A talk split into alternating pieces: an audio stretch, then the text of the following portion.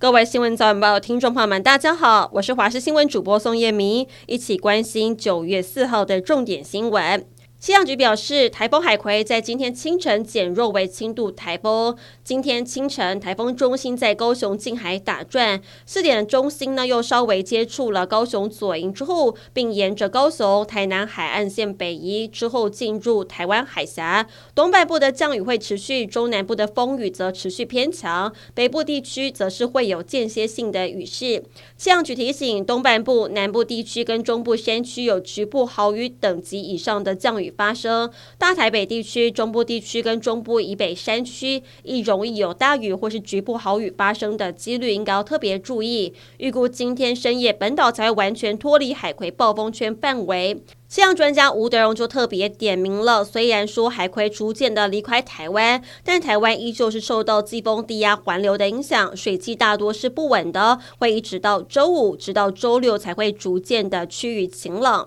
台风天不止菜价变贵了，连鸡蛋都跟着涨价。今天开始呢，蛋价调涨三元，产地价每台斤四十三点五元，批发价每台斤五十三元。这是今年六月中之后首度调涨。六月份时呢，蛋价曾经调降至每台斤四十点五元，批发价每台斤五十元。但是因为国内的产能还没有恢复，生产成本又增加，蛋农上个月就希望涨价了。再加上台风天，民众购买意愿提高，增加需求，所以才会调整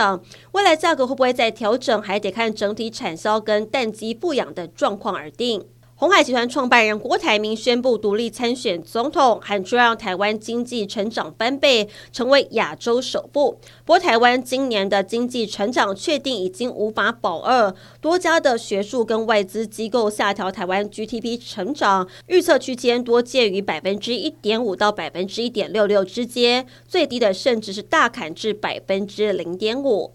一年一度的基本工资审议会议在本周五将登场，将会讨论明年基本工资调幅，劳资将会有一大场角力。根据了解，政府考量通膨对边境劳工影响更大，并且呢，希望借由内需产业景气热络时拉抬服务业的薪资水准，改善低薪。明年基本工资调涨呢，涨幅将会超越百分之三，上看百分之三点五。我国网球好手谢淑薇在二零二三美网搭档中国女将王欣瑜，今天在十六强比赛以六比零、二比六、六比二击败淘汰俄罗斯的选手组合，不但是拿下大满贯女双的十五连胜，也是生涯第四次挺进美网女双八强。被称为 G 团体的二十国集团峰会，这个月九号、十号将在印度首都新德里举行。目前传出中国国家主席习近平不会参加这次的峰会，改由国务院的主席李强出席。美国总统拜登在三号表示，他对于习近平不参加 G 团体感到失望。